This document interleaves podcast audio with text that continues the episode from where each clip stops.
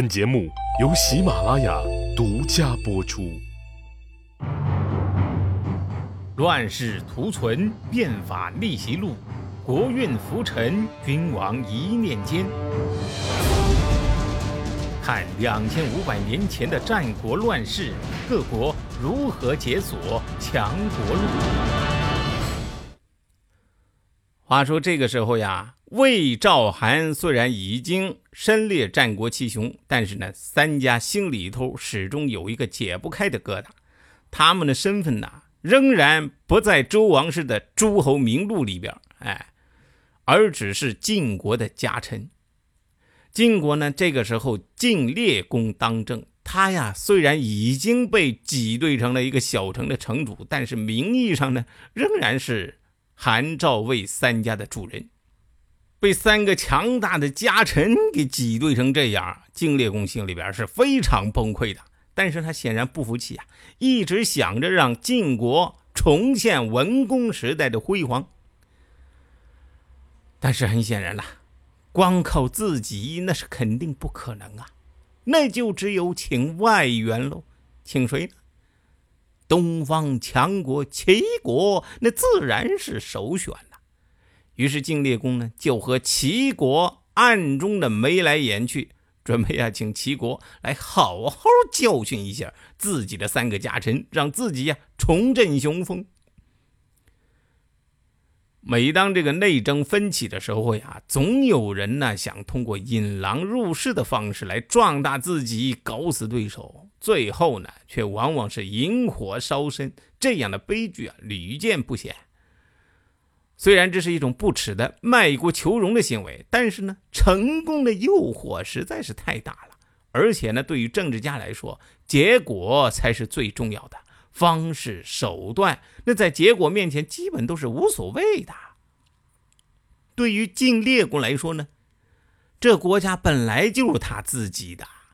卖不卖，怎么卖，他有绝对的自由啊！再说了，这国家现在他能控制的还有几分？不如卖了合算。偏偏这个时候呢，齐国呢发生了一场内乱，一个叫田惠的大臣在廪丘反叛。这个时候啊，齐国的国君是齐康公，但是呢，康公也是一个做不了主的国君。实际控制着齐国的是国相田和，啊，为了剪除田惠呢，这个田和呀，就以国君齐康公的名义发兵平乱。而这个叛乱的田惠呢，偏偏和赵家是一对好基友，就派人呢向赵家求救。这个时候呀，赵魏韩结成联盟，正亲如兄弟呢。正巧，哎，三家都因为晋烈公暗通齐国的事儿，恨的是牙痒痒呢。接到这个消息啊，等于是瞌睡送来了枕头，这可是找齐国晦气的好机会呀。于是三国联军向东进发，去救田惠。双方在廪丘一带呀展开大战。大战开始前，按照惯例啊，双方都先忙着把对方的底库在阵前，哎。直接把对方怼过，好让自己呢能够占领道德制高点，这是一个很好的宣传机会啊！你想，双方士兵那么多人，打击对方的士气那是太重要了。田和呢就指着那个魏、韩、赵三家就开骂了：“我齐国的内部事务，岂容你们外人干涉？你们这三个背主家奴，又有什么资格和我们齐国对阵呢？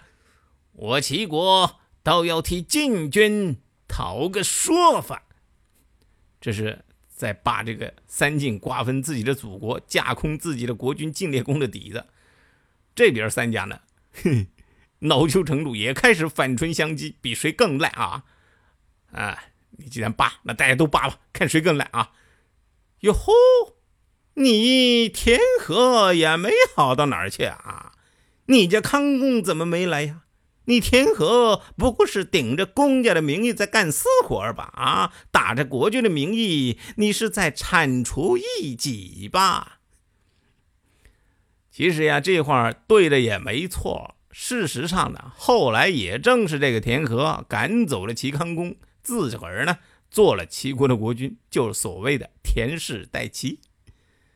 所以呢，其实双方都是窃国大盗，半斤八两，彼此彼此啊，谁也不比谁好到哪儿。这话不投机嘛，双方就开打。前面说过，魏武卒啊都是职业军人，经过严格训练，军事素质高。而齐国军队呢，那也是一支老牌劲旅啊，士兵呢都是骁勇好斗之士啊，特长呢体现在单兵作战技能上。而魏武卒呢，经过吴起的专业化训练，进退同心，所以啊，整体上魏武卒啊是要高出一筹的。在这个具体的打法上。就双方各自所长而言，一般来说呀，如果是拼单兵素质的话，方式呢应该是散打啊，而魏武卒呢似乎应该是步兵列阵才能更加发挥长处。可是呀，等打起来的时候，双方的打法竟然完全颠倒了。齐军布成了严整的方阵，而三晋的军队呢，则以散兵队形四处骚扰出击。双方呀，都拿自己的短处去跟对方死磕，也不知道怎么回事啊。于是你就看到了，齐军就像排列整齐的黄豆，而三晋的士兵呢，就像沙子一样，从四面八方不断的往这黄豆里面渗透。不一会儿啊，这齐军的阵型就乱了。哼。这个呀，大概就是抗日战争时期啊，咱们中国使用过的战术——麻雀战。所以啊，最早的麻雀战可能能追溯到这个这个时候。这一战呐，齐军被斩首三万，统帅战死两千辆战车呀，送给了三晋。然而，对齐国来说呀，这个败仗才仅仅是个开始。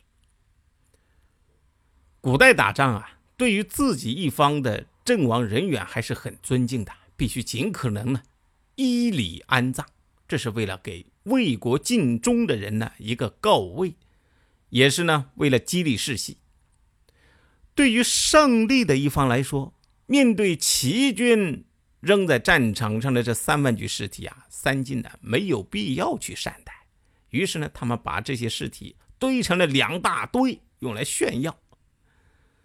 不过有个赵人却看到了这三万具尸体的价值。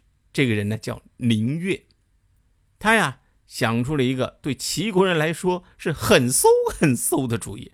他就对赵军的主将说：“说咱们不如把这三万具尸体送还给齐国吧。”赵军主将一听说：“你，哎呀，你这出的什么馊主意啊？凭啥咱要帮齐国人办这好事啊？”林月就分析说：“说将军您看呐，齐国人要是安葬这三万士兵，外加抚恤，那得多大一笔费用啊！只怕是要耗光齐国的军费呀。这没钱了，齐国还怎么打仗？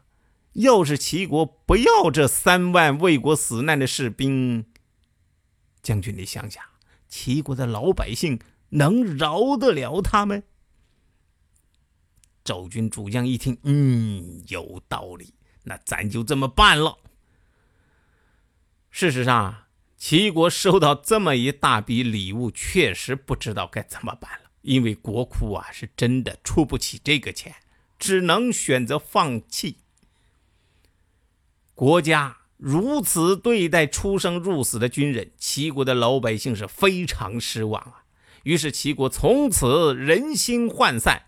两年之后，齐国战败，连这个国君啊康公都被这个三晋的军队俘虏了。国君被俘，这几乎就是要灭国的节奏啊！好在齐国呢是个大国，虽然被打的是有出气儿没进气儿，但是毕竟啊，瘦死的骆驼比马大，三晋呢也是一口吞不下这个胖子。不过呢，这个齐康公。被捏到了三晋的手里，该怎么打这张牌才能发挥出最大的价值呢？三家呀，商量来商量去，哎，还真想到了一个办法。这一天呢，三家一起来找到了齐康公，说呀，那个，哎，来找这个康公谈心。这个康公啊，被抓，正在不知道等待自己的将是什么命运呢。哎，看到这个。魏赵韩一起来了，这心里面不由得打了那么一个洞。不会是要来拧我的脑袋，顺带把齐国就从地图上抹了吧？那么这三家来找齐康公，到底是要聊什么呢？且听下回分解。谁按下了礼崩乐坏的启动键？哪些小弟逆袭成带头大哥？哪些大哥被带进了坑？又有多少君王魂断强国路？西哥从《资治通鉴》《战国策》《史记》中筛出战国大事件，为您剖析国运密码，轻松理清战国乱史。